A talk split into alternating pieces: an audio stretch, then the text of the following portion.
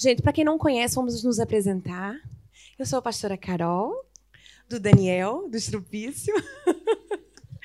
para quem não conhece, eu sou mãe de duas criancinhas lindas, o Davi e da Clara. E é isso.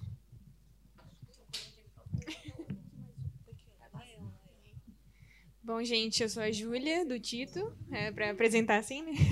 Eu sou a Júlia do Tito.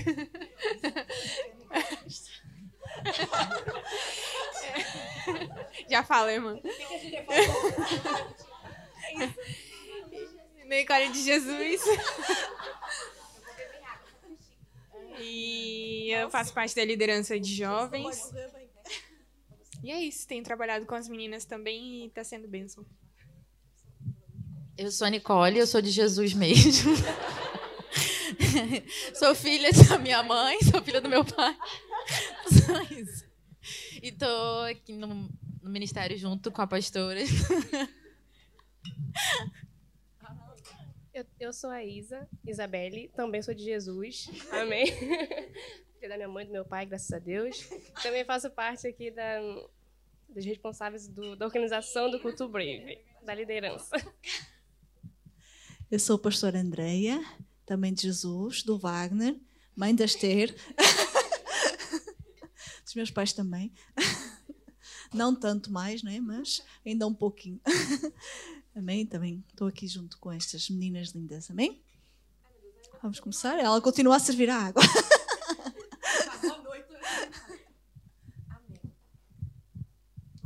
Amém. Como é que nós vamos fazer isso? Primeiro, nós vamos, eh, nós organizamos algumas perguntas consoante o que vocês foram mandando para a gente. Então nós temos aqui uma listinha de perguntas. Mas nós pensamos também, se tiver tempo no final, da gente responder algumas perguntas que vocês façam aqui, tá? Então como é que nós vamos fazer isso? Mandaste, pronto. Vai aparecer aí, já apareceu, um número de telefone que vocês podem mandar aí uma pergunta, qualquer tipo de pergunta. Pode ser que durante o bate-papo nós já respondamos essas perguntas. Mas se houver alguma pergunta que seja interessante, ela vai fazer ou encaixar no meio ou não é fazer. E quem vai tomar conta desse bate-papo é a Isabelle de Jesus. Amém. Peraí, peraí, peraí. Quem está aí, se, não, se quiser vir mais para aqui para o meio, porque eu sei que a Carol está aí. Uh, de costas para vocês. Se vocês quiserem vir para aqui, para não ficar ninguém de costas, vocês sejam à vontade, também. Tá Tem aqui muitos espaços, muitos lugares vazios, então vocês podem vir. Bom, meninas, como a pastora Carol disse, é, nós criamos algumas perguntas relacionadas com os temas que vocês colocaram, tanto no grupo do WhatsApp como nas caixinhas do, do Instagram. E separamos por temas. Então, conforme vocês se sentirem à vontade, pode mandar para o número que eu vou estar relacionando. Se a pergunta já tiver escrito aqui, eu não vou repetir, né? Mas pronto, vamos lá. O primeiro tema que nós separamos aqui é sobre identidade.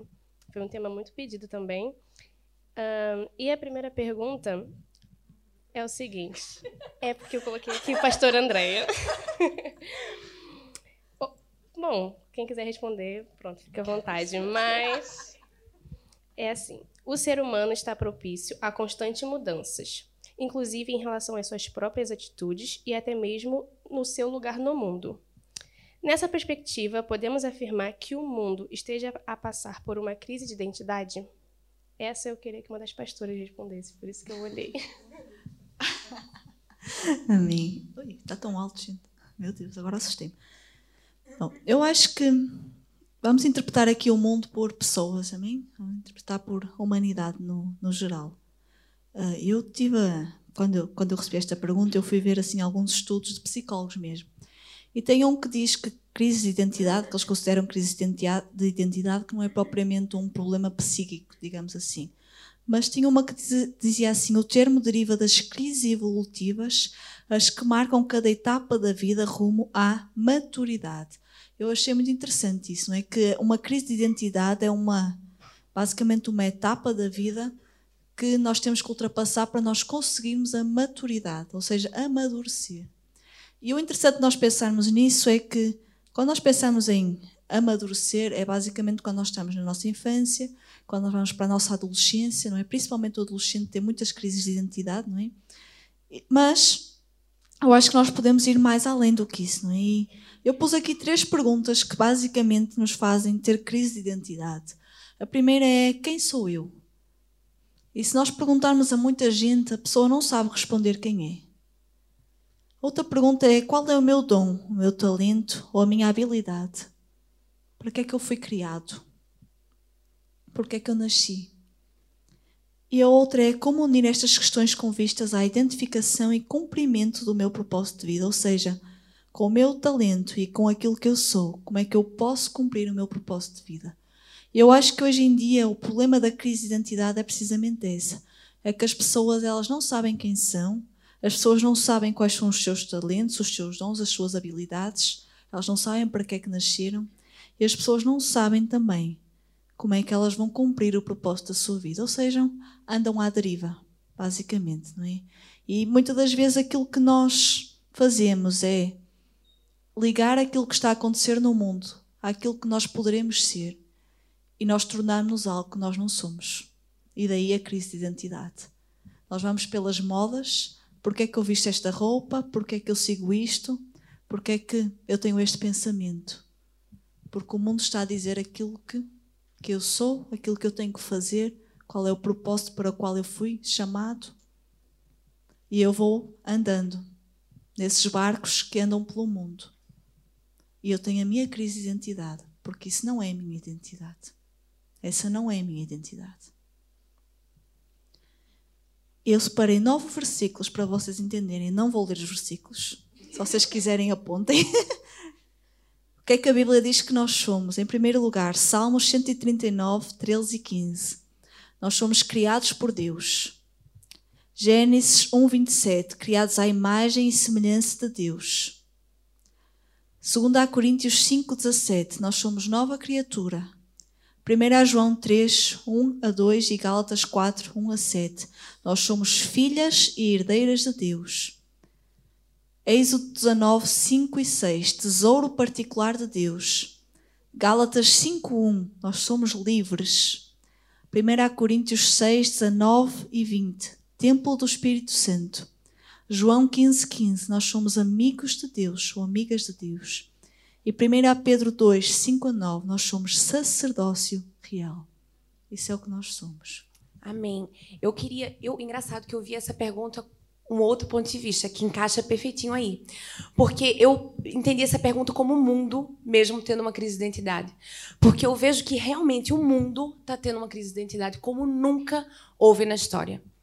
Nós vemos que com a chegada da televisão, principalmente com a internet e com as redes sociais, que o mundo tem tentado é, é, criar ideologias e criar é, é, é influência, né? uma própria influência na geração, na geração que passa, né? Então você assiste televisão, você é, você é bombardeado de temas, você é bombardeado de princípios, de valores, que você vai assimilando aquilo e as pessoas vão assimilando aquilo como verdade na sua própria vida. Então nós vemos hoje em dia uma busca, né, e uma luta pela independência e pela individualidade. Você nasceu para ter o que você quer. Você nasceu para ser o que você quer. É isso que o mundo ensina para gente hoje. E é, isso gera uma crise muito grande, gigante de identidade. Por dois motivos. Primeiro, pelo que a Andrea falou, porque nós fomos feitos à imagem e semelhança de Deus. Em Gênesis fala que Deus soprou sobre nós o fôlego de vida. Nós somos natureza divina, nós não somos natureza terrena. A nossa identidade não é nada disso que as pessoas estão falando. Absolutamente nada que as pessoas estão falando. Porque a individualidade e a independência são completamente contrárias à Bíblia. Nós já vimos isso aqui. Né? Nós falamos isso, acho que no primeiro culto. Isso é completamente contrário. Então, a pessoa, uma pessoa que está lutando, qualquer pessoa que esteja lutando com, para sua independência e sua individualidade, está lutando contra a sua natureza. Está lutando contra a sua natureza espiritual, porque nós somos todos espírito. Não importa se somos cristãos, não importa se somos budistas, não importa, nós somos espírito. A nossa natureza é espírito.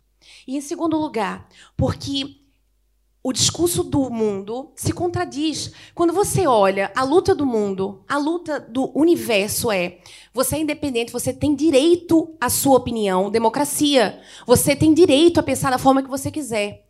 Aí eu chego no meu trabalho e digo: eu não concordo com a prática homossexual. Homofóbica, preconceituosa, mas eu tenho direito à minha opinião. Eu não estou odiando ninguém por dizer que eu sou contra. Então o mundo está pregando algo que se contradiz. Nós não, é, é, nós não podemos lutar contra a nossa natureza. Nós nunca seremos felizes. Nunca. Então, o mundo lá fora, por isso que existe tanta depressão, por isso é que existe cada vez mais suicídio, porque as pessoas têm lutado contra a sua natureza, para ser independentes, para ser livres. E nós não somos. Então, eu creio que sim. Nunca se lutou tanto pela individualidade. Ou seja, nunca houve uma crise de identidade tão grande no mundo. Porque Deus não é Deus de independência. Deus nos criou para nos relacionarmos com Ele. Amém? Então, acho que. Só queria acrescentar uma coisa que as pastoras trouxeram, é, a visão da identidade sobre um ponto do, da influência do mundo, né, e da, da televisão e tudo mais, da influência externa sobre a nossa identidade. É, e eu queria fazer lembrar também que muitas pessoas se definem por aquilo que elas sentem, pelo interior. E a gente vê isso muito na nossa geração, principalmente em relação à identidade de gênero, é, a questão da homossexualidade também, que a pastora já falou. É, as pessoas elas têm sido muito direcionadas por aquilo que elas sentem, por aquilo que elas acham que definem elas.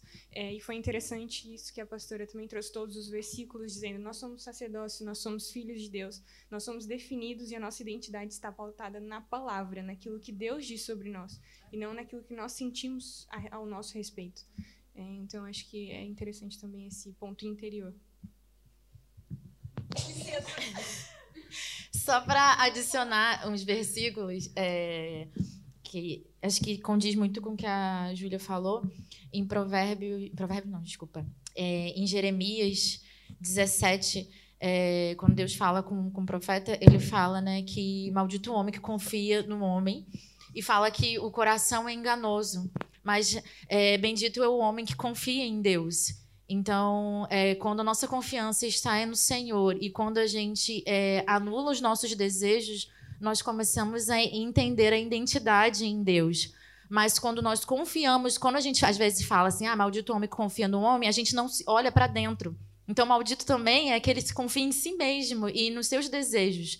Mas quando nós é, é, aceitamos as vontades de Deus e anulamos as nossas próprias vontades, nós dizemos para a nossa carne: é, é, morra e viva o Senhor. Se Jesus é o nosso Senhor, ele tem que, ele tem que ser o Senhor mesmo. E o Senhor faz o quê? Ele manda e o seu escravo obedece. E que nós tenhamos a identidade que nós somos escravos. Nós só podemos ser escravos de Deus ou do, ou do diabo. Então, ou a gente é escravo de Deus, de Jesus, identificamos ele como nosso Senhor, um Senhor que ama, um Senhor que cuida, ou somos escravos do diabo, que quer realmente que a gente crie essa identidade de que eu posso tudo, meu corpo, minhas regras, e que a gente é, é, faça exatamente o que nós desejamos, e é exatamente isso que ele quer. Ele não quer que a gente morra para nossa carne, gente, ele quer que a gente viva o que a gente deseja, a gente faça o que a gente quer.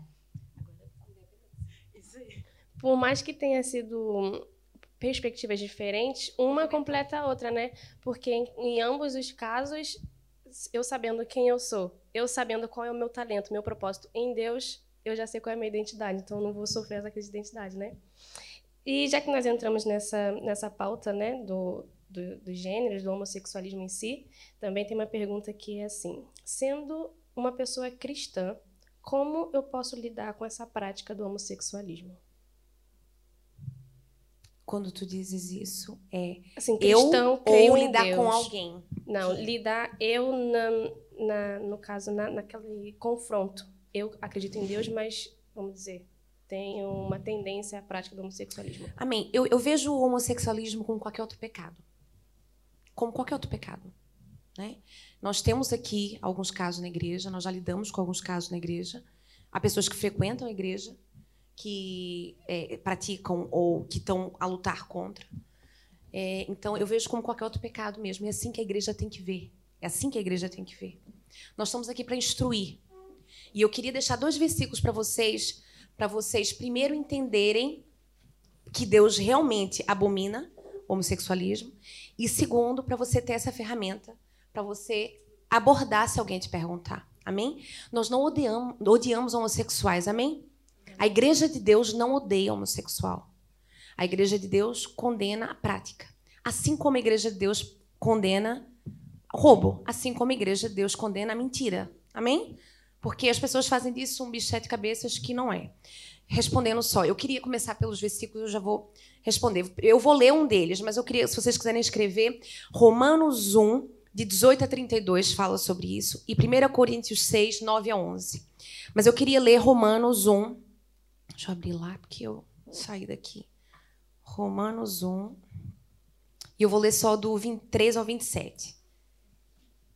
Que diz assim: E mudaram a glória do Deus incorruptível e mudaram a glória do Deus incorruptível em semelhança da imagem de homem corruptível e de aves e quadrúpedes e de répteis. Pelo que também Deus os entregou às concupiscências de seus corações, à imundícia para desonrarem seus corpos entre si, pois mudaram a verdade de Deus em mentira e honraram e serviram mais a criatura do que o Criador, que é bendito eternamente. Amém. Pelo que Deus os abandonou às paixões infames, porque até as mulheres mudaram o uso natural, no contrário à natureza. E semelhantemente também os varões, deixando o uso natural da mulher, se inflamaram em sua sensualidade uns para com os outros, varão com varão, cometendo torpeza e recebendo recebendo em si mesmo a recompensa que, vinha, que convinha ao seu erro. A Bíblia é clara, clara sobre isso. Amém? Existem outros versículos no Novo Testamento, porque existem pessoas que dizem, ah, isso era coisa do Antigo Testamento. Não. Depois de Jesus, também há a condenação da prática homossexual. Como é que você lida com o homossexualismo? Você lida da mesma forma que você lida contra a prostituição, contra a masturbação, contra a mentira, contra a fofoca, da mesma forma, com o Espírito Santo. Com Deus.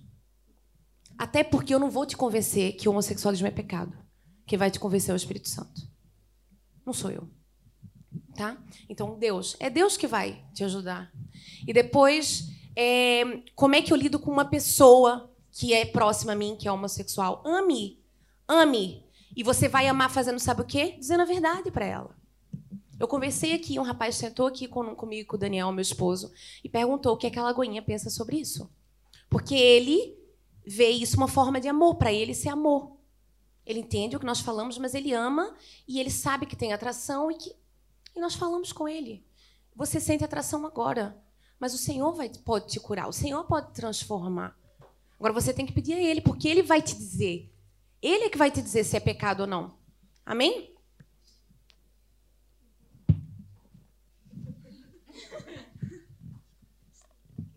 Estavas a falar tão bem. é engraçado que esta semana eu tive uma grande discussão com um aluno meu por causa disso. uma grande discussão mesmo, porque ele não entendia essa parte de nós amarmos a pessoa, mas nós não amarmos o pecado da pessoa. Ele, ele basicamente queria condenar a pessoa, não é? Mas nós não somos Deus para condenar ninguém.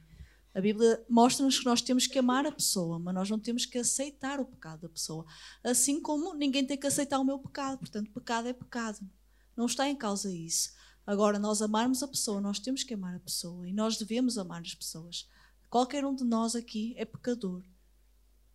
E, portanto, nós não, não somos desmerecedores do amor do outro por causa do nosso pecado, porque não é isso que a Bíblia diz. Ele diz que nós devemos amar o outro, assim como nós amamos a nós mesmos. Então, não entendam que nós realmente, eu queria deixar isso claro, não é que nós, nós não gostamos de pessoas homossexuais ou que a igreja não aceita, não é isso. Não é isso. Nós simplesmente lidamos como a Carol disse. Nós simplesmente lidamos como qualquer outro pecado e nós não vamos passar a mão por cima da cabeça, nem vamos ter aqui na nossa igreja nenhum casamento de homossexuais ou lésbicas ou algo do gênero, ok? Porque é contra a palavra de Deus, tá? Isso é contra a identidade, isso é contra a criação de Deus. Deus criou o homem e a mulher, a sua imagem e semelhança, para serem uma família, homem e mulher. Não homem e homem, não mulher com mulher.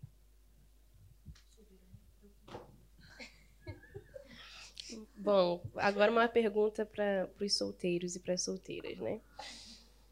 É, não, não em relação a vocês. A gente, né, no caso. Eu posso escolher ser solteira?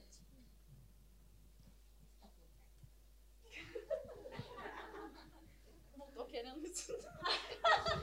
Eu também não quero responder essa porque eu não tô querendo isso, mas. Se eu... Eu acredito que sim. Acho que há ah, essa escolha, assim como Paulo escolheu. Há essa escolha de ser solteiro e se dedicar a Deus. É claro que ele também é, aconselhou na palavra: se você tem muito desejo, é melhor casar do que ficar sozinho e. Como é que se fala? Abraseado. ficar sozinho e pegando fogo. Então. É, então. fogo, não fogo que a gente tá falando que é outro fogo. É, então o conselho é: se você deseja isso para você, faça isso, se dedique ao Senhor e é um seu dom, vai ser uma bênção. Mas aqueles que não conseguirem, casem-se. Eu acho importante frisar essa parte do dedicar a Deus, porque não é ficar solteiro e ficar aí a namorar com esta e com aquela. Não é isso que Paulo diz, atenção. Paulo diz que é para realmente para quem quem quiser e quem puder, não é? Ter esse chamado, esse dom, então que é melhor. Porquê? Porque a pessoa vai ter mais tempo livre para se dedicar realmente a Deus. Porquê? Porque não tem uma família para cuidar. Portanto, a, a esposa ou o marido passa a ser uma prioridade. E, portanto, a igreja não é mais a prioridade, é a família. E, portanto, uma pessoa que é solteira pode ter a igreja como uma prioridade, debaixo de Deus, óbvio mas pode ter a igreja como uma prioridade. Então é nesse sentido que Paulo fala, não como ir aí experimentar esta e aquela, não é isso. É realmente se dedicar a Deus e à igreja. É nesse sentido que Paulo fala. E eu acredito que Deus deixa muito claro para as pessoas que sentem isso, né? Pessoas que tem, sentem que esse é o seu chamado. Porque você tem que buscar de Deus, não é? Esse primeiro, se você não sente atração, não é? Porque se você sente muita atração por um por um homem ou, ou por se casar, né? Você não vai querer, né? É normal, né? Você vai querer construir família. Então já vai ser um desejo do seu coração. E Deus, você tem que ter um relacionamento muito próximo com Deus para conseguir seguir isso, né?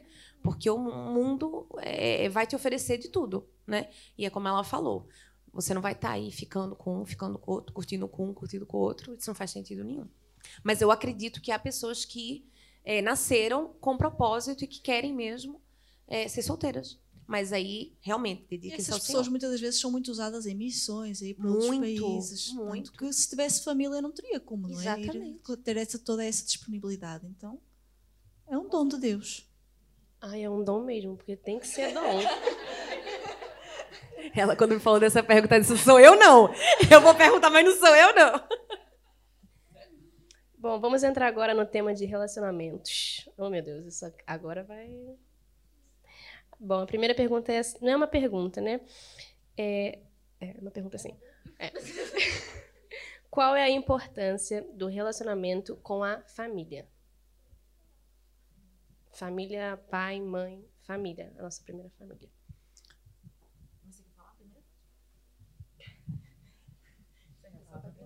falar, Pode falar. Gente, desculpa se eu falar alguma coisa é, errada aqui, mas é porque eu tô nervosa. Então, é, quando eu vi essa pergunta, me veio muito a memória da minha, da minha infância. Eu acho que. É, eu até falei que, tipo, eu posso muito responder essa pergunta, porque é, quanto faz falta, quanto fez falta para mim a não ter meu pai ter essa figura é, paterna. Eu tive só a figura materna e por muitas das vezes eu falava para mim mesma que eu não precisava do meu pai, eu não precisava de ter essa figura. E hoje, com 30 anos, eu vejo o quanto essa figura. É, eu tenho 30. Maravilhosa. É, e como essa figura, como essa figura é, do meu, da falta do meu pai é, me faz muita falta. Me faz muita falta de ver também, é, primeiro para me colocar no meu lugar como mulher, é, porque é, isso me eu tenho muita dificuldade. Primeiro que eu tenho, tive dificuldade de, de, de confiar em homens. Então, até para ter uma amizade com homens, eu tive dificuldade. Eu só fui, eu só fui ter é, facilidade de ter. Foi muito do que o Senhor foi curando em mim. Então, olha como a dificuldade de não ter, olha como não ter tido a figura é, paterna é, influenciou no meu, na minha forma de ter amigos, é, na forma de eu confiar é, e até para o meu sonho. Sempre tive sonho de, de, de, de, casar. Eu tive, comecei a ter sonho de casar com meus seis anos. Por quê? Eu não vi isso dentro do, da, da minha casa. A imagem que eu tenho do meu pai é um pai violento, que, que, né, que batia na minha mãe. E, e, a imagem que eu tenho de mulher é uma imagem de uma mulher que teve que, que suprir tudo, que teve que, que ser, que ter, ter, tentar ter um espaço que não é dela que não era responsabilidade dela. E, e, ter, e com 17 anos, eu querer ter, colocar dentro de casa esse espaço. Eu, preci, eu coloquei na minha cabeça que eu precisava suprir esse espaço do que, o, o que eu não tive do meu pai. Então, com 17 anos, eu já estava já planejando, é, já que eu precisava trabalhar e eu precisava ajudar minha mãe. E, infelizmente, ela sem ela perceber, ela colocou isso também sobre mim, um peso que eu não conseguiria aguentar. Então foi algo que ficou disfuncional é, para mim e para ela, porque também foi essa imagem que meu avô deu para ela. Então foi foi uma foi um dominó, tipo foi um dominó. E hoje para eu não ter essa imagem é muito do, do Espírito Santo, a graça de Deus derramado sobre mim para que eu, eu perdesse essa identidade, eu perdesse essa identidade de me colocar é, com, como mulher. Eu sou mulher, eu tenho meu espaço como mulher, e eu sei que muitas das vezes eu vou ser confrontada. Eu vou ter que ser me colocada de tipo, do, no lugar de submissão. É, e isso eu vou ser confrontada, porque não foi essa imagem que eu tive. Essa, a imagem que eu tive é de mulher que, que é, não precisa, de um homem que precisa do tempo todo, ela pode fazer tudo. Só que a gente, a gente quando a gente é, entende no Senhor que nós temos o nosso lugar, nosso, nosso espaço, é, é mais confortável. É mais confortável para a gente. Agora, quando a gente pega aquele peso de que eu posso tudo, é, que, que eu consigo tudo, é, é, é, é, muito pesado viver essa vida assim. Então, eu acho que quando eu, como eu não tive o meu pai ali colocando, eu senti uma falta imensa. É, eu culpei ele por, por, diversas vezes e quando eu tive que tratar isso, é, a minha psicóloga ela falou assim: é, você tem que deixar de ver a imagem que o seu pai fazia com a sua mãe. Agora você precisa pensar no, no lado bom dele. E aí, para eu pensar no lado bom dele, Porque a imagem que eu sempre tive dele é de que ele batia na minha mãe, a imagem que eu, que eu tenho dele é que ele abandonou a gente. E eu tive que resgatar a imagem é, de alguma coisa boa na, na minha relação com ele. Então, isso foi um processo muito difícil espiritualmente um processo para eu perdoar. Então, é, isso é, é, a falta dele e, e, acho que aqui quem teve a falta da mãe isso pesa muito para nossa para nossa criação. Isso pesa muito também de como nós enxergamos Deus. Porque a imagem que o pai tem, que nós temos do pai, é a imagem que nós precisamos ter do Senhor. E a falta da mãe também é a imagem também de Deus em nós. Então, é, quando nós temos o pai e a mãe, a família conjunta, mas também tendo o pensamento de formar a família e de criar os filhos baseados no que, que Deus, no caráter de Deus, nós enxergamos é, Deus de uma forma mais perfeita, de uma forma, de uma identidade é, que Ele queria. Agora, quando a gente não tem isso, essa disfunção, a gente perde isso. E para ter essa identidade de novo de quem Deus é em nós, é difícil, é dolorosa, mas o Senhor, a graça de Deus, nos revela isso.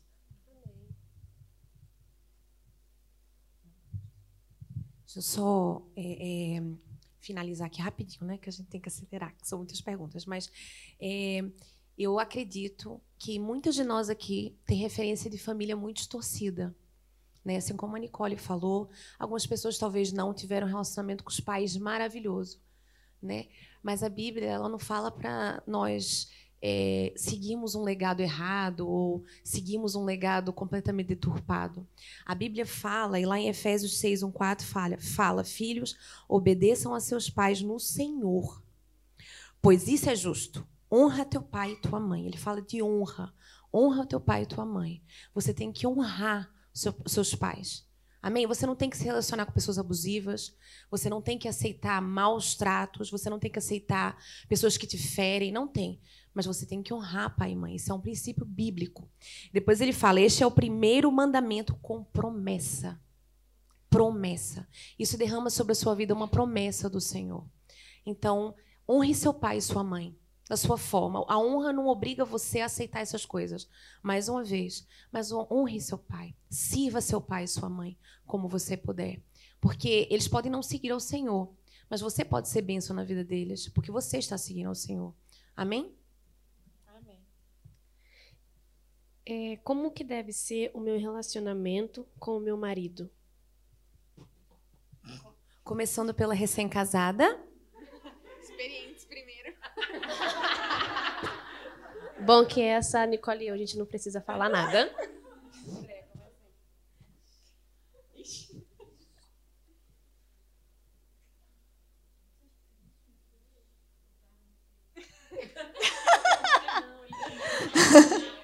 Já foi. Tem que esperar. Oh, eu achei que ia passar.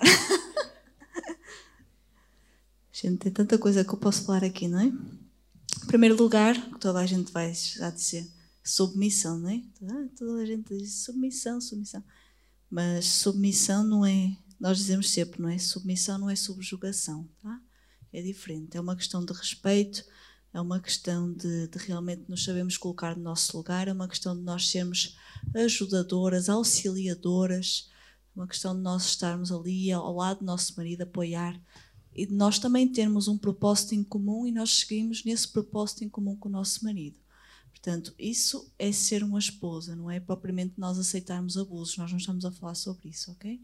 Submissão é isso, é, é respeito, é nós entendermos o nosso papel na nossa casa e nós cumprirmos esse papel na nossa casa. Okay? Entendendo também que o nosso marido também tem o seu papel e que deve ser respeitado por esse papel também. E, portanto, e que nós devemos dar essa honra a ele, poder ser um marido que é realmente o líder da casa, ou o cabeça da casa. Portanto, e nós como mulheres, muitas das vezes nós queremos ser a cabeça, mas nós não podemos. Não foi para isso que nós fomos criadas. Nós fomos criadas para estar ao lado, para nós ajudarmos o nosso marido a chegar mais longe também, a que nós juntos possamos chegar mais longe. Então, é um papel muito de, como é que eu ia dizer? Não é simbiose, mas nós estarmos ali, não é? Junto dele, apoiá-lo, mas nós também temos a nossa própria individualidade. Não significa que nós vamos deixar de ser quem nós somos só porque nós casamos. Não significa nada disso. Nós vamos ser um complemento um do outro. Tem mal. Amém? Tem mais?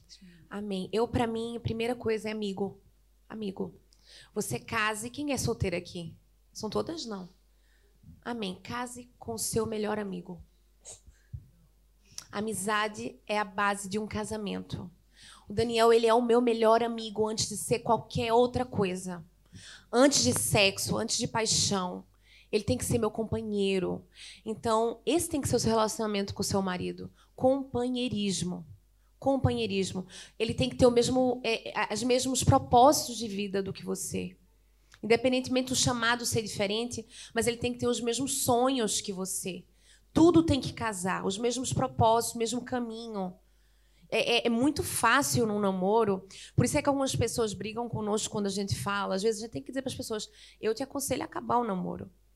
Porque nós conseguimos ver que os propósitos são completamente deturpados, não tem nada a ver, não encaixa. E a paixão não deixa ver isso. O casamento tem que ter uma amizade e os propósitos têm que coincidir. E a submissão é um. É, é, Deus nos ensina. São papéis, são questões de papéis. Tá? Se o dedo. Se o dedo caminhasse, qual era o sentido depois do. Né? Cada coisa no nosso corpo tem um papel. Cada coisa tem um, um papel. O nariz serve para uma coisa, o olho serve para outra. Não, eu não sou menos que meu marido, meu marido não é menos do que eu. Ele foi criado para ser autoridade sobre a minha vida. Né? Ele tem que me amar como Cristo amou a igreja. Isso tem que ser suficiente para você submeter o seu marido. Tem que ser suficiente, porque ele me ama como Cristo amou a igreja, gente. Então, vamos esquecer essa, esse problema de sermos submissas, amém? Porque isso é treta. Mas seja muito amigo. Para mim, É um dos princípios. Se você me perguntar assim, o que é que eu tenho que ver? Ele tem que ser o seu melhor amigo, ele tem que te colocar para frente. Ele tem que dizer assim: siga o seu propósito no Senhor, siga o seu chamado, vamos junto, eu te ajudo, eu oro por você, eu caminho com você, não desista. Ele vai ser o seu marido. Amém? Recém-casada? o que acrescentar depois dessas palavras tão sábias? É, eu acho que é, é muito isso que elas falaram. Eu concordo plenamente com a Carol. É, o Tito é meu melhor amigo, sempre foi, desde que, eu, desde que eu pisei na igreja, eu acho. Desde que eu pisei aqui. Oh. Ele sempre foi meu melhor amigo. Ele nem via, ele é, Não, gente, é, eu, eu já conto já já. É, é a próxima pergunta. É, ele sempre foi meu melhor amigo e eu vejo a importância disso num casamento, apesar de só ter um, um ano e, e pouco de casamento, mas realmente ser amigo é muito importante. Companheiro, sim. E outra coisa que eu vejo que é muito bonito também no papel da mulher é que nós somos conselheiras sábias. e isso eu acho muito, muito interessante. É, o homem, ele tem aquela, aquele direcionamento de Deus, né? E ele quer entender aquilo que Deus é, direciona, mas nós, vamos, nós é que vamos estar ali do lado dele e falar: olha, pensa nisso, pensa nisso, olha, Deus fala sobre isso na palavra, e a gente aconselha e Deus nos direciona juntos é, no caminho, então isso é muito bonito. Já emendando aqui nesse assunto, me mandaram uma pergunta assim, peraí, deixa eu achar. O que vocês já, o que vocês acham sobre os métodos contraceptivos? É errado?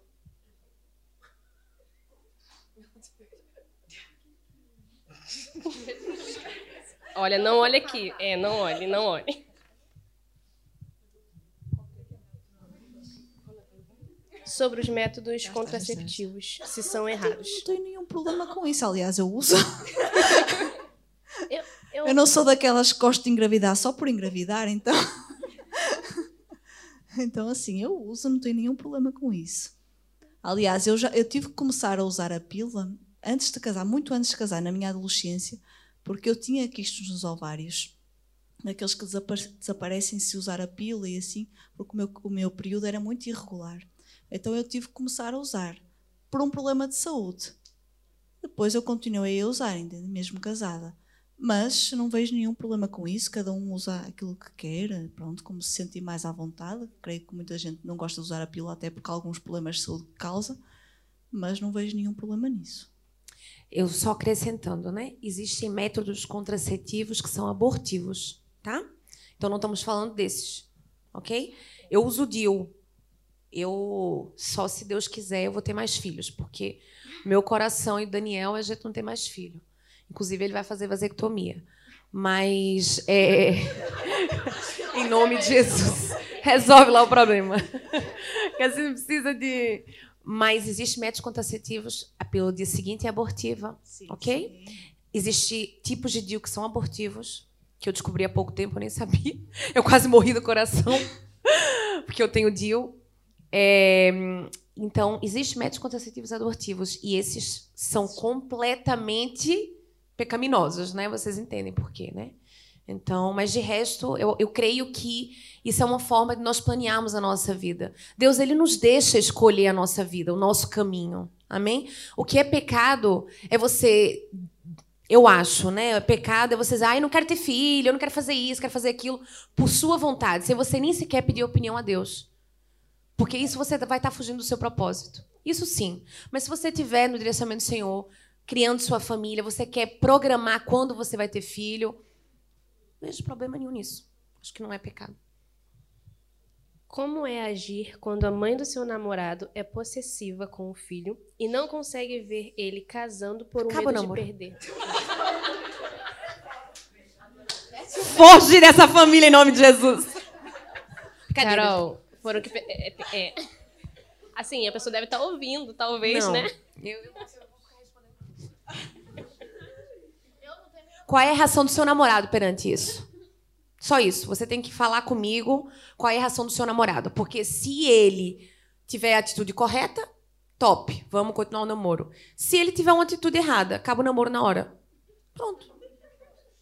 É, é porque, assim, a própria Bíblia diz, né, que você tem que deixar a sua família e formar uma nova família.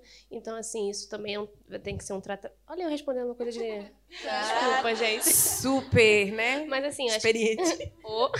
Mas assim, realmente eu acho que tem que. Além de, tipo assim, a- no caso, a pessoa não tem muito o que fazer, né? Tem que ser uma atitude vinda dele.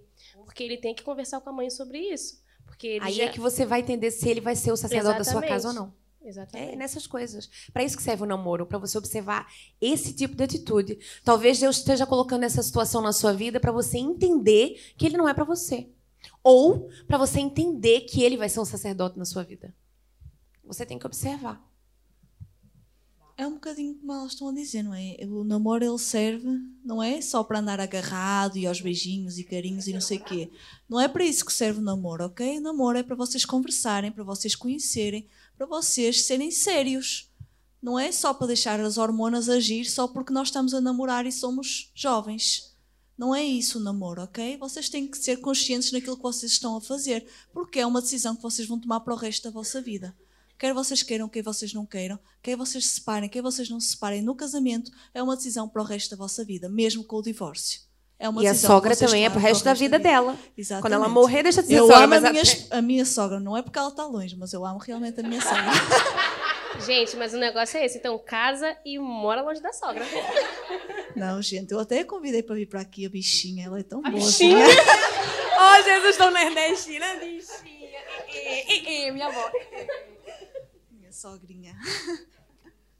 Po- Posso já mudar? Posso, né? Sobre a imoralidade sexual agora.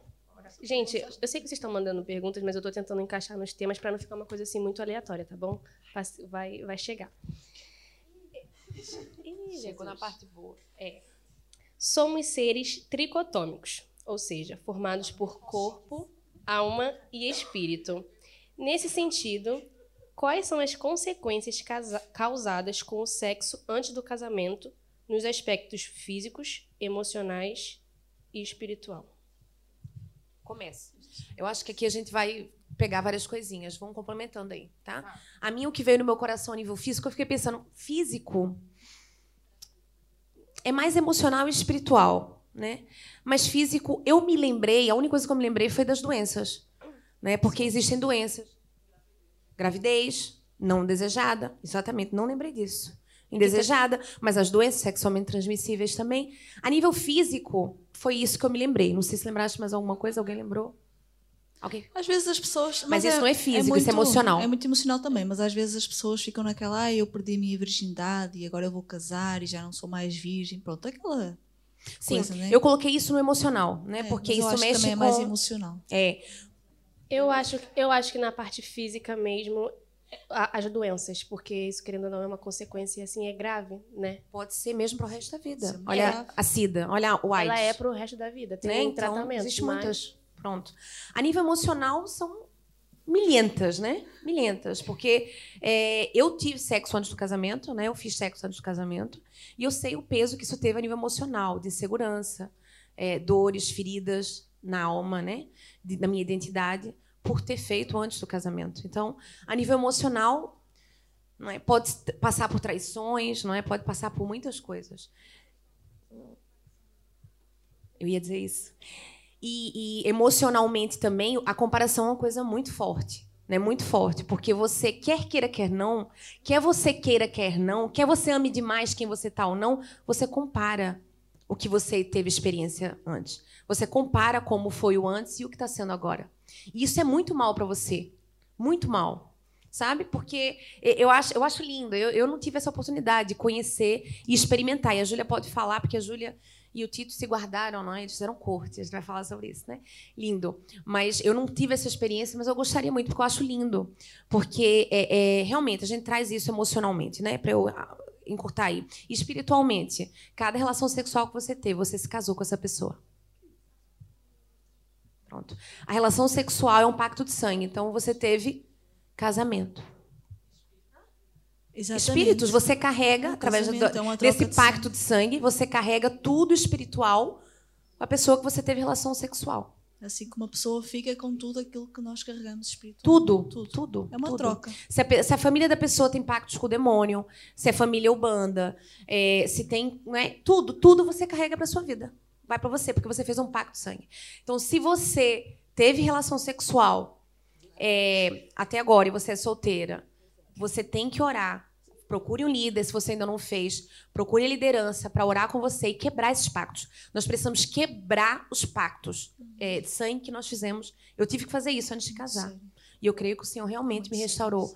Restaurou a minha virgindade a nível espiritual. Amém? Mas a nível emocional, físico, graças a Deus eu não tive nada, mas a nível emocional é, é uma ferida que não deixou de estar lá e que traz sequelas para o meu casamento até hoje.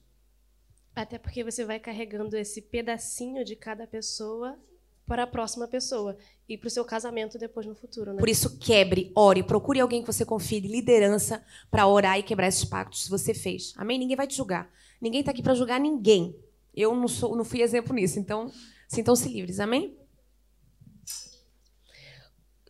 Já, já falou um pouquinho aqui, mas como devemos nos relacionar com os nossos namorados? Como evitar o sexo? Meu marido dizia assim: não damos beijo de língua há muito tempo porque eu fico excitado. E eu achava que ele não era homem. Ficava com medo que quando a gente casasse, que ele não né, desenvolvesse. Mas graças a Deus ele desenvolve. Eu acho que o principal é, antes de vocês começarem a namorar, conheçam-se. Não, conheçam-se, conheçam-se, saibam quem vocês são, saibam aquilo que, que realmente que é um perigo para vocês. Eu acho que estarmos a namorar sem nós termos o nosso emocional estruturado, curado, nós termos uma identidade curada, estruturada, nós termos uma vida assim, em condições, sabem? Não namorem, porque não vai resultar nada de bom desse namoro. Nada de bom vai resultar aí. E vai acontecer isto que ela disse. Vai acontecer sexo, vai acontecer muita coisa que não deveria de acontecer, inclusive mágoas e feridas que poderão vir a causar por causa de um relacionamento desses. Eu brinquei muito com fogo muito. Eu achava que eu era forte e deixava ir andando e saía com o rapaz e ia vendo até onde vai, até onde vai dar, até onde vai dar. Dava porcaria. Tá? Eu não tava. Porque eu não. Atenção, eu não andava.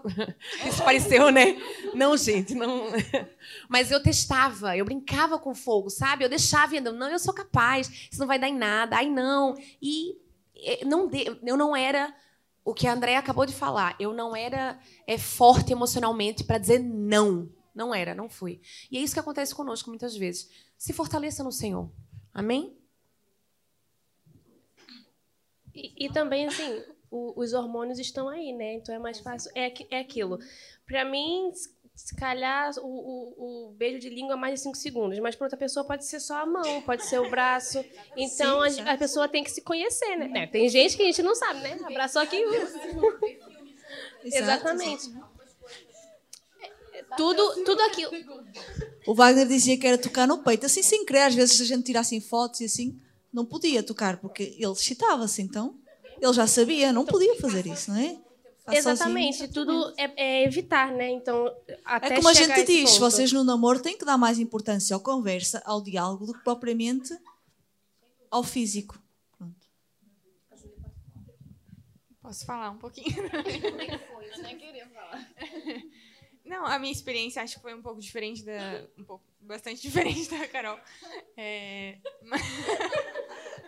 Totalmente. Nossa, mas, é. Não, mas ela mudou quando conheceu o Daniel. Exatamente. Mas é, temos uma coisa em comum também, que a Carol brinca, é, sobre o Daniel não querer beijar, né? E o Tito também não queria, ele me cortou logo né? na, na, primeira oportunidade que ele teve. Eu Ela ficou tão chateada, gente. Fiquei tão chateada. Eu falei, Deus, acho que não é ele. Olha, já pensei Eu sou testemunha disso. Acho que não vai rolar, não, isso aí. Mas deu certo, né, gente? Ela de um lado falando assim, acho que não é ele. E ele do outro, se ela se recusar, já sabemos também que não é ela. Exatamente, exatamente. É, porque ele, ele, assim, é mais. Sonha mais com as coisas, né? Assim, do casamento e beijar no altar e tudo mais. Aí eu entrei no sonho dele, amém. Porque é isso, gente. Amor é isso. Você cede, você, né? vive o sonho da outra pessoa também. Mas foi muito bom para mim também. Isso guardou a gente é, e nos deu a oportunidade de nos conhecermos mais como, né, como pessoas, com o nosso propósito, o nosso chamado, é, saímos juntos, conhecemos os, os defeitos e os, as qualidades de, de cada um, saber realmente viver juntos ali cada situação, um momento de estresse, um momento de preocupação e saber essa, ele age assim nessa, nesse contexto. Será que é será que eu vou aguentar? Será que é isso que eu, que eu quero, que eu busquei num, num marido, numa pessoa? E é o namoro é, é essa oportunidade que a gente tem, né, de, de testar mesmo, testar nesse sentido, testar as emoções, tipo assim, ok, é isso que eu procuro numa pessoa. É, é isso. A paixão. A paixão é um dos maiores perigos no namoro, porque a paixão cega o nosso racional. E o namoro tem que ser muito racional, para além do espiritual, tem que ser muito racional. Só completar aqui.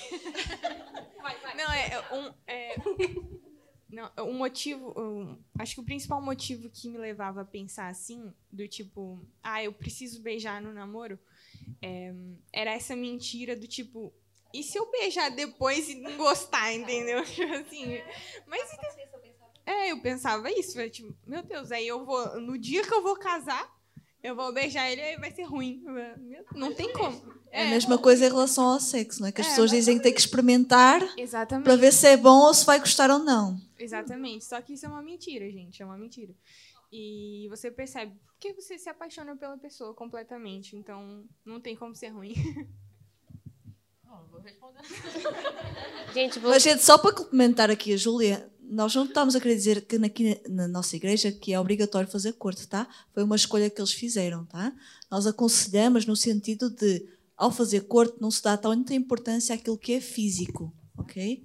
O físico deixa, fica de lado para aquilo que é emocional, para, para as escolhas racionais que nós estamos a fazer e conhecer a outra pessoa por aquilo que a pessoa realmente é. É por isso que nós aconselhamos a corte. Mas nós não vamos obrigar ninguém a fazer corte, como é óbvio. Só para deixar bem claro aqui sobre uma pergunta: sexo durante, do... sexo durante o namoro? Não, tá, Absolutamente gente? não. Não. Se você fizer sexo com um namorado, existe uma probabilidade gigante desse namoro acabar antes do casamento. Porque você já deu tudo para ele antes de você casar. Isso se chegar a casar, né? Porque a prática. É, a probabilidade é muito grande de não haver casamento, de acabar antes do casamento. Sabemos que a.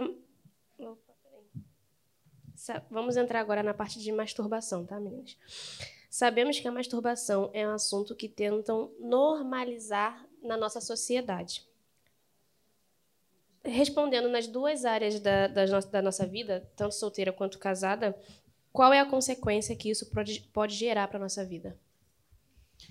Bom, eu acho que a gente entra num, num assunto que às vezes é, é, não é não é entrado muito. Algumas vezes, é, muitas mulheres é, são. Não, as pessoas na igreja acham que isso só acontece com os homens, mas isso acontece muito com as mulheres. E hoje em dia está sendo mais normalizado e colocado, né? Conheça o seu corpo, saiba como você tem que, é, como que você quer dar prazer. E a gente, a gente é, acaba adentrando no, no, num lugar onde talvez em alguns momentos nós não vamos conseguir sair desse lugar. Porque você vai começar a, a, a entender né, esse lugar de prazer e aí você vai começar a, a, a, isso dele se tornar um vício e se tornar um, um, algo que você não, não vai conseguir mais parar. E isso te leva a um outros vícios, te leva em outros caminhos, é, que muitas das vezes leva à pornografia. E, e, e aí você entra nesse maranhado que você não consegue mais sair desse, desse lugar. É, eu, eu falei para as meninas que eu poderia responder isso, foi porque exatamente foi isso que aconteceu comigo. É, eu tive um, uma infância em que eu vou bem rápida, tipo, eu vou te contar esse testemunho porque eu senti muito de quando eu, entre, é, eu li essa pergunta de contar esse testemunho. Então eu vou ser bem rápida porque já a hora já está bem já apertada. É. é. eu quando eu tinha sete anos, é, eu fui abusada e quando aconteceu isso comigo é, eu literalmente, quando eu falo com Deus, é, literalmente eu fui, fui, foi roubado de mim a minha inocência. Com sete anos foi roubado de mim a minha inocência. E isso me trouxe uma um, uma consequência da, da minha infância muito pesada, porque desde criança, né, desde que eu me lembre, talvez eu esteja falando uma idade que é só que eu me lembre, mas talvez eu tenha começado antes. Com 12 anos ou com 10 anos já comecei a, na masturbação. E isso foi devido ao abuso. Então, olha isso também entra muito na imoralidade sexual, né? A gente acha que imoralidade sexual é só o o sexo antes do casamento, mas não. É o adultério, é o abuso, é sexo com animais. Isso é imoralidade sexual. É você seguir uma rota sexual fora a, a rota certa da Bíblia. Então, é, eu fui eu fui roubada de minha inocência e tão nova eu comecei a, com a masturbação. E isso desencadeou em mim é, é, de, de, adolescente, da vida adulta. E, e, e eu, eu, eu, me sentia tão impura, tão impura, mas tão impura, que, que eu falei para Deus que eu nunca contaria isso para ninguém. E agora eu tô falando isso para. e estão gravando o que eu tô falando. E, e, o quanto quando o Senhor trouxe para mim, Jesus ele falou para mim, filha, é, confesse a mim o teu pecado, confesse a mim a sua dor. E eu vou levar para a cruz isso. E quando eu confessei isso a Deus, não foi rapidamente que eu consegui parar de, de, de, de, masturbar. Porque eu entrei nesse vício da masturbação, depois eu entrei no vício da pornografia e, e eu me escondia, né? Tipo, ah, ninguém da igreja vai saber que eu faço isso porque eu sou mulher. A gente olha sempre, a gente sempre identifica isso com, com os homens, né? E e hoje, né, algumas pessoas falam assim: não, faz isso, faz, conheça o seu corpo, é, você vai conseguir fazer isso sem você pensar em nada. Gente, impossível. Impossível você se masturbar sem você pensar em nada e, tipo, grilos passando, cri, cri, cri. E você, né? Ah, não, impossível isso, impossível. E, e o quanto isso me, me, me afastou de Deus e o quanto isso me fez é, esquecer dele esquecer dele completamente e o quanto isso me feriu. E eu só soube disso quando eu comecei a fazer tratamento, né? E, e, e trazer a, e comecei a, a, é, começou a me trazer a memória do porquê. Eu me sentia muito culpada, me sentia é, é, que as, as outras mulheres eram melhor que eu, que elas não faziam isso, que eu não que eu era a única, é a única do universo que, que, que, que fazia isso. E, e eu me sentia, sentia que a culpa era só minha, que, que eu não conseguiria sair daquilo. E hoje, é... e para eu sair disso, eu tive que me abdicar de ver alguns filmes, que até hoje eu não vejo. Filmes que tenha alguma é, conotação sexual, eu não vejo. Série também. Por quê? Porque eu sei que vai me dar prazer e me dá vontade de fazer de novo. Então, eu não vejo. É... livros. Livros também. Parei de ler livros que, que tenha qualquer coisas que, que, que seja eróticas. Então, eu não leio. É, o tal do new adulto, né, que as pessoas colocaram uma forma mais romantizada para falar que, que já tem formas eróticas. Então, eu não leio, mas é... então eu me abdiquei de fazer isso porque eu sei que vou, vou cair, eu vou cair com certeza, porque foram várias vezes que eu fiz isso e eu caí. Então, é, talvez que tenha alguém aqui sendo confrontada com isso, eu, eu digo é, com testemunho que o Senhor ele me, me limpou, me lavou. E eu não, eu, é como que a Carol falou, eu não me provo.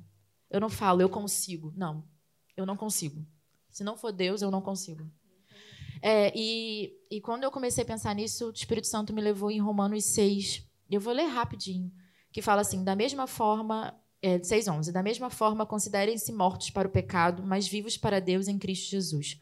Portanto, não permitam que o pecado continue dominando o corpo mortal de vocês, fazendo que obedeçam aos seus desejos. Não ofereça os membros do corpo de vocês ao pecado como instrumentos de injustiça. Antes, ofereçam-se a Deus como quem voltou da morte para a vida. E ofereçam os membros do corpo de vocês a Ele, como instrumento de justiça. Pois o pecado não os dominará, porque vocês não estão debaixo da lei, mas debaixo da graça. Então, gente, vocês vão conseguir. É, é, não há nada que Deus não possa tirar de nós aqui, do pecado. Então, morra para o pecado e viva para Deus em Cristo Jesus.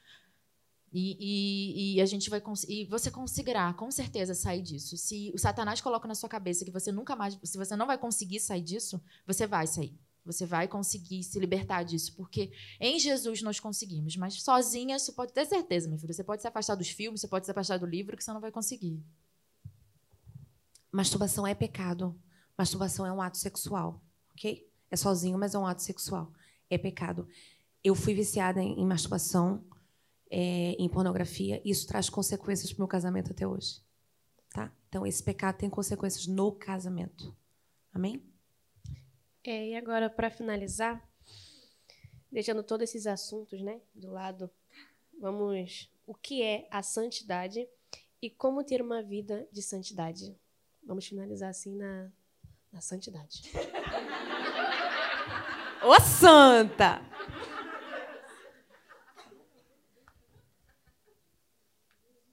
Uma de cada vez.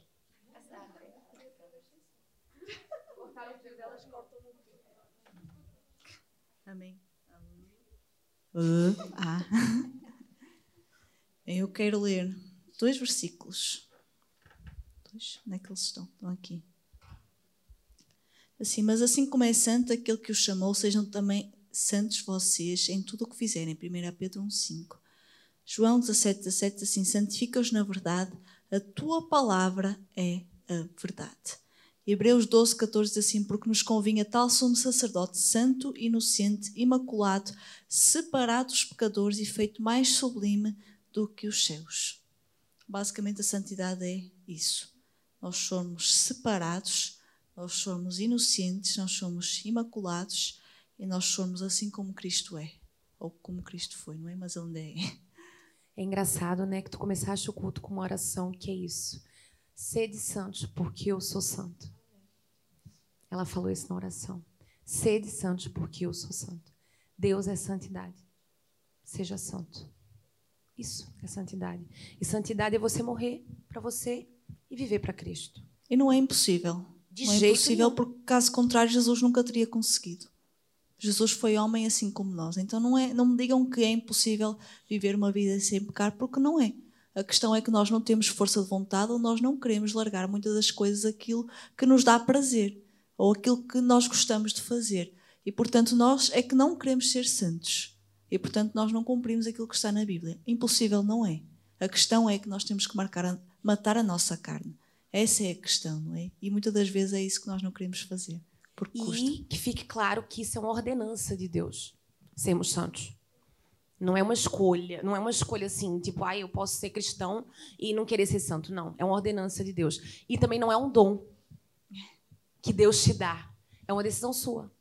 Depende da sua decisão, você ser santo. Só para finalizar nesse assunto, é o santo não é como o nosso pastor Márcio, né? Fala que santo não é aquele que não peca, mas santo é aquele que mais se limpa. E a palavra se- separação, ela na- na- ela quer dizer que é é consagrado, é aquilo que é separado. Então, sim, eu sou uma santa, Carol. E é lindo que nosso pastor chama a gente assim. Uma santa, sim. Nós Santa ser- Carol, É. Santa, né? Ele fala assim com a gente. Isso é lindo, isso é profético na nossa vida. Então, ter também a santidade como um estilo de vida, né? De a cada dia a gente tentar se limpar de, de tudo aquilo que nos faz desvirtuar do caminho de Deus. Amém. Vamos ficar de pé? E eu quero pegar nessa santidade para a gente terminar o culto muito rapidamente. O nosso pastor Márcio também tem uma frase que é linda. Escute isso, escute com muita atenção. O pastor Márcio diz uma coisa linda. Intimidade, intimidade, eu vou aqui explicar intimidade como relacionamento com Deus. Amém? Para você ser íntimo do Senhor, você tem que se relacionar com Ele.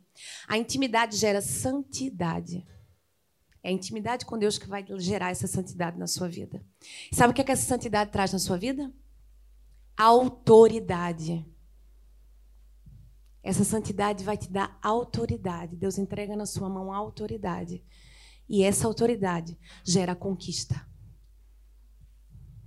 Essa frase é linda. Intimidade gera santidade, que traz autoridade e que gera conquista. Eu quero desafiar você hoje a você entender a importância da santidade na sua vida. Sabe? É, é, você precisa assumir essa responsabilidade para você. Eu vejo essa geração sem entender que ela precisa de assumir a responsabilidade de querer ser santo para o Senhor. E eu vou ler aqui alguns versículos com vocês. 1 Pedro 13 a 20 diz assim: Portanto, cingindo os lombos do vosso entendimento, sede sóbrios e esperai inteiramente na graça que vos, que vos ofereceu na revelação de Cristo Jesus. Como filhos obedientes, não vos, não vos conformados com as concupiscências que antes havia em vossa ignorância.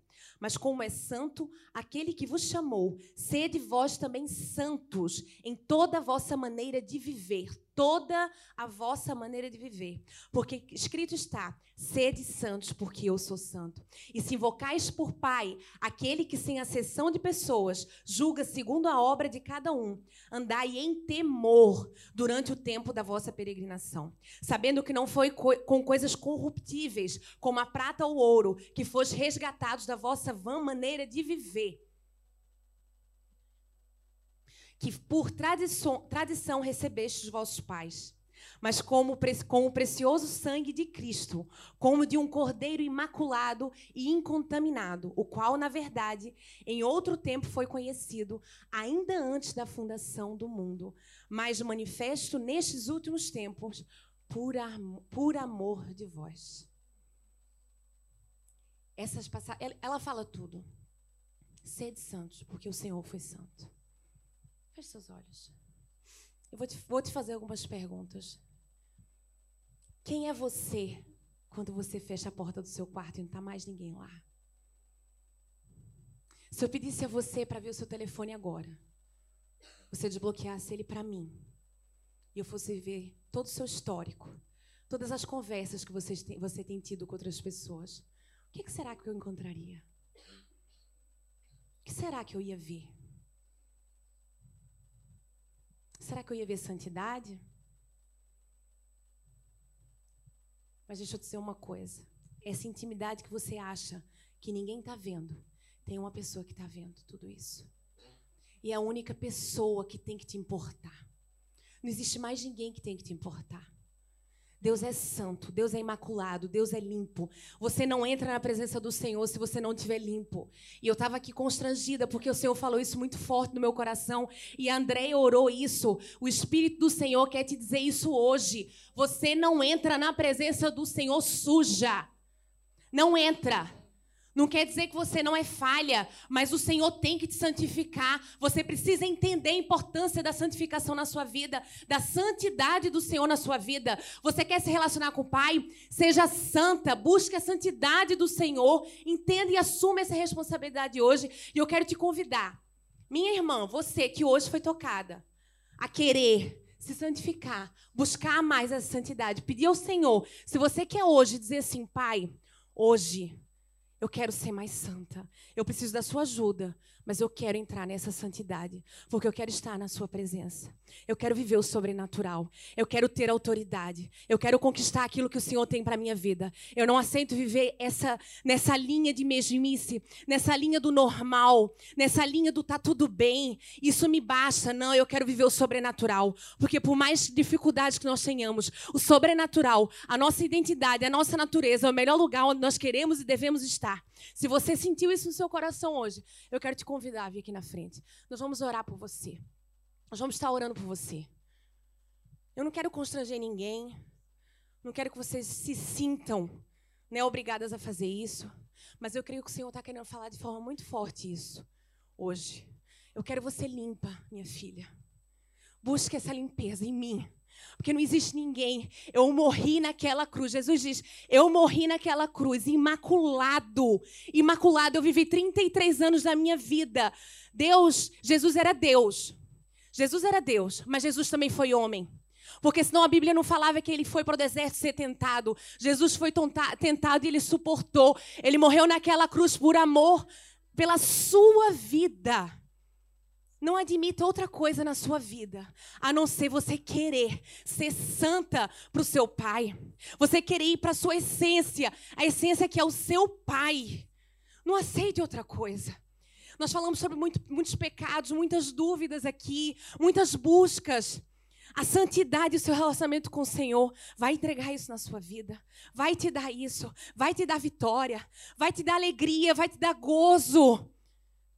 Você não foi feita para ser triste, você não foi feita para viver do passado, você não foi feita para se prender a namoros, você não foi presa, você não foi feita para isso. Você foi feita para viver o melhor do seu Pai, do seu Criador.